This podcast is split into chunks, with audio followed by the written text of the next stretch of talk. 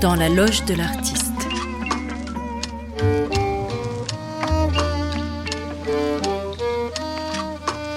Une émission proposée par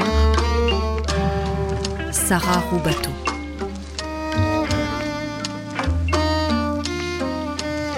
Oh, j'ai un bouton qui vient de tomber.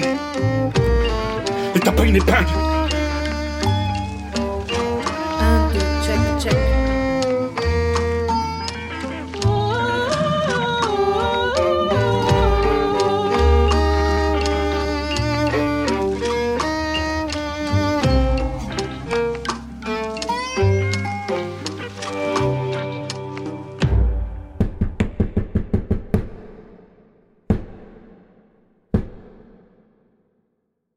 Une fleur sur le bitume.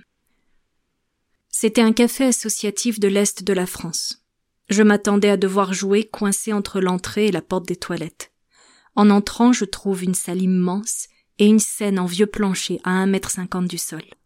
La trappe pour le souffleur marche encore. C'est un ancien théâtre de ville. Projecteur, ingé son, tout y est, avec de la poussière et du bordel. Enfin, je vais pouvoir habiter à nouveau l'espace de la scène. Fin de spectacle. Je signe quelques livres et la table en bois où tous les artistes de passage ont gribouillé. Il ne reste presque personne. Deux fillettes s'approchent de moi, la démarche timide, mais le regard audacieux. Je leur demande si elles veulent quelque chose.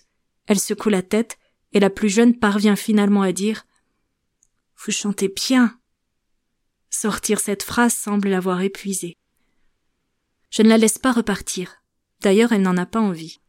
Elle a sept ou huit ans, et nous causons comme deux vieilles âmes. Je finis par lui demander si elle joue de la musique. Elle me dit Oui, du clavecin. Du clavecin, t'es sûr? Tu veux dire un clavier comme un piano, mais électrique? Non, un clavecin.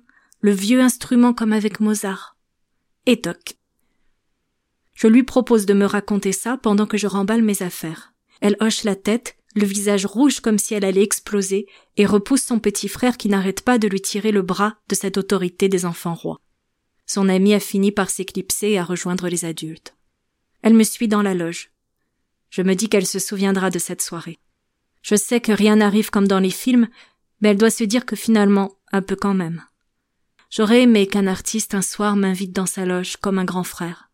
Je me souviens avoir été un matin déposer une lettre au théâtre où se produisait la chanteuse Juliette. J'avais mis quelques heures à la rédiger, cette lettre. J'avais mis ma paye de deux spectacles pour m'acheter un billet, étant par hasard de passage dans une ville où elle se produisait. J'avais fait le tour des personnes que je connaissais pour me trouver un canapé à squatter au sixième étage sans ascenseur où j'ai dû monter tout mon matériel en quatre voyages.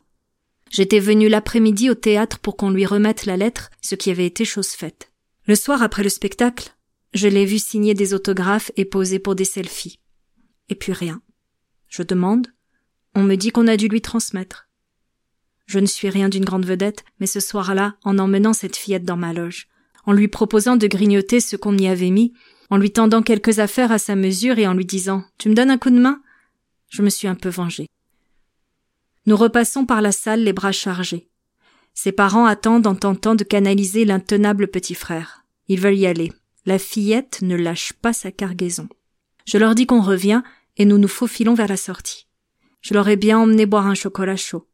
Elle aurait sans doute accepté, avec ce naturel qu'elle avait, comme si tout ça était évident, et en même temps, les yeux brillants de fierté. En la voyant rejoindre ses parents, je réalise à quel point ils ne se ressemblent pas.